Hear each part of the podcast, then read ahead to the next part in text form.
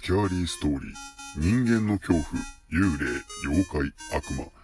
科学では紐解けない不可思議な話など、そういった怖い話を読み解いて、最終的に自分たちで怖い話を作ってみようという内容です。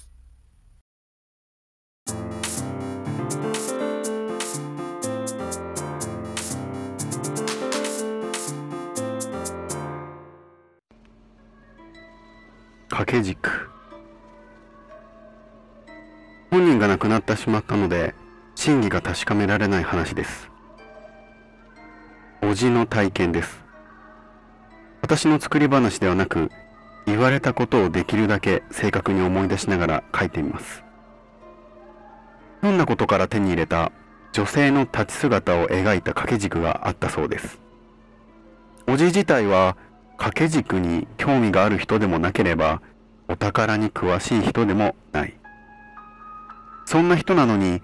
なぜか床の間に飾りたくなりその掛け軸をかけたそうです。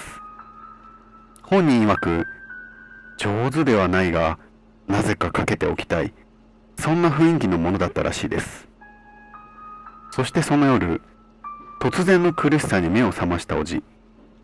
なんと誰かが馬乗りに乗りかかって首を絞めていたそうです。髪がバラッと顔に当たった。なんて妙なことを覚えていたようです。抵抗しようとしてもなぜか体が動かなかったそうで結局そのまま気を失ってしまったらしいです。しばらくして気がついたおじですがその時は夢でも見たのだろうと思ったそうです。結局おじの死因になってしまった心臓が弱っている頃にはこれまでもひどく苦しい夢を見たことがあったからだそうです。でもおじは翌日も同じように首を絞められて目を覚ましたものだから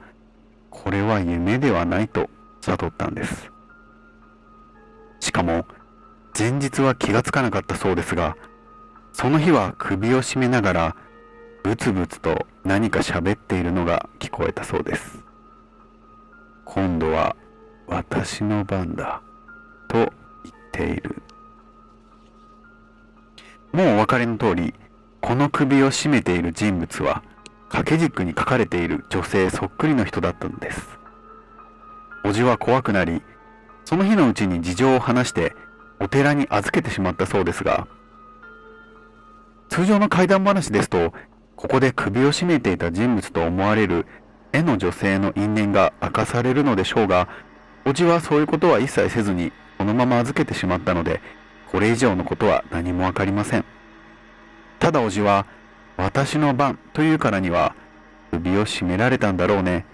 とだけ言っていました。これは作り話ではないのでオチがなくてすみません。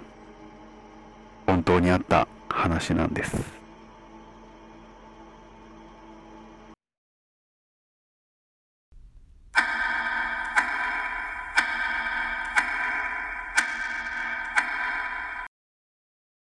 いかがだったでしょうか？今回のお話掛け軸。ちょっと文章的に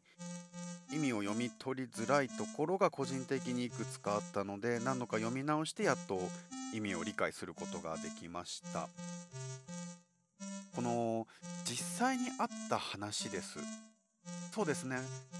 この掛け軸をお寺に預けて実は過去にこの掛け軸にはこういった因縁があってそれによってこういった方々が高校でどうのこうのでこういう苦しみを味わってきて引き継がれてきた最後がおじさんでやっと寺に帰ってきたみたいなストーリーが事細かく存在してしまうと本当架空のお話フィクションっていうんですかね。本当ストーリー物語作られたもの感が出てきてしまうのでその辺りの細かい話はなくこれをかけた掛け軸を部屋に置いたことによって苦しい思いをした。なのでお寺に預けた。このシンプルな感じも結構いいですよね。そして一番最後にこの話は作り話ではなく本当におじが体験した話です。信憑性がすごい高まりますね。これも今後怖い話を作っていく上で参考にしたいと思います。僕最近ですねあの YouTube の方で愛犬のパピヨンのホイップくんの動画を上げているんですけれども完全に趣味程度の動画になっているんですけれどもこのホイップくんがですね1歳半にして虚勢手術をいたしまして金玉なくなりました。まあ、玉2つあるのは皆さんご存知だと思うんですけれどもこの片方の玉がですねあの降りてきてなくて内側体の中に残っていてこれがいつか病気を引き起こす可能性が高いから早めに早めにとまでは言えてないですかね。いつかは年取るまでには取っておいた方がいいですよってお医者さんに勧められていたんで1歳半にして金玉を取らさせていただいたんですけれどもオスのパピヨンくんなんですけどオスなんで大きくなるにつれて足を上げておしっこするようになってきてたんですね。でも玉を失った途端にもうほんと女の子座りでしかおしっこしなくなってすごいですね。今まであのマーキングもすごいするようになっててもう小刻みに何回も何回もトイレシートを変えても外散歩しても何回も何回もおしっこしてたのがほんと1日に2回3回まとめておしっこをするようになってそして足を上げずに女の子座りで。すごいですね。球を失うとこれほど人格が変わるのかと。なんか性格も変わるっていう話があるんですけれどもうちのホイップくんもなんとなく前のホイップじゃないような性格が変わっていってしまってるんじゃないかなという感覚で相変わらず可愛がっております。今現在ねまだあの抜歯をしてないのでエリザベスカラーあの首に何て言うんですかねあの顔を囲むようなこう筒状のものを犬につけてるのを見たことある人もいるかもしれないんですけれどもあれエリザベスカラーといって、まあ、傷口とかを舐めれば治りが遅くなるんでワンちゃんが舐めないようにつけるものなんですけど今ホイップもエリザベスカラーをつけてゴージャス感が出ているので、まあ、ちょっと生活しづらいかなでも数日経って慣れてきたかなという感じなのでまた落ち着いたらね散歩している動画とか録画して YouTube の方にアップしていきたいと思うのでぜひ皆さんお暇な時に癒されたい時に怖い話を聞いた後に気持ちを落ち着かせるためなど見ていただければなと思います。そしてちょっと今回雑談ばっかりになってしまうんですけれども最近雑談会あんまやってなかったんでねホラー界の中で雑談雑談もしてみたらいいかなと思いまして僕最近去年すごく流行り始めたまあ、だいぶ前からされている方もたくさんいると思うんですけれどもバーベキューにはまっておりましていろんな道具をお金はそこまでかけずに集めてバーベキューをやってるんですけれども最近はですねもうバーベキューで凝った料理を作るっていうのをやってみたくていろいろ調べて下準備とかしてるんですけどまず最近ねあのー、バーベキューコンロを何型？ピラミッド型だったかな？ピラミッドをひっくり返したような形のバーベキューコンロを購入いたしましてこれが焚き火台なんですね。焚き火をするような形をしていて網を置いたらバーベキューもできる。他にもいろんなえっ、ー、となんて説明したらいいんだろうなこう三角形の柱みたいに棒を3本立てて上からダッチオーブン分かりやすく言うと鍋ですね。これを吊るしてき火を下に置くことによってこうスープ煮込み料理スープ料理などが作れる。そういったこともできる万能な焚き火台を購入いたしましてこれもちょっとずつ使用してみてすごいこれいろんなこともできるし使いやすいし面白いなってロゴスの焚き火台調べていただくとどういったものか分かるんですけれどもあとはねスキレットでバーベキューで料理をするのにハマっていて今度やってみたいのはきのことか海鮮を使ったアヒージョあのオリーブオイルをしっかり入れてその中に食材を浸してそしてニンニクや鷹の爪などを入れて結構スパイシーな煮込み料理になるのかな？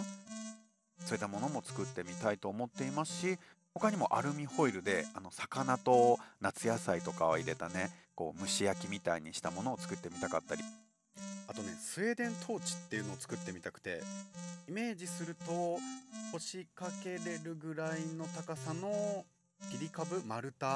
これに穴や切り込みを入れて中に火をつけるんですね。するとこの木の丸太の中で火が燃えて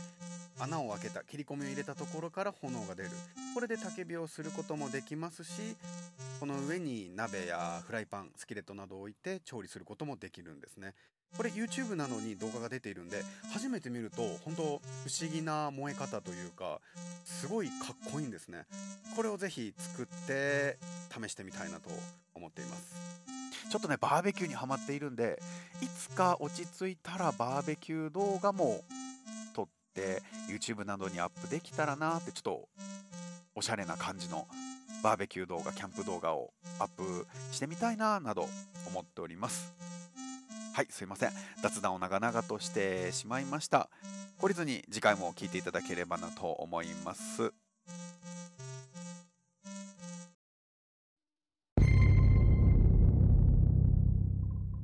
スキャーリーストーリー100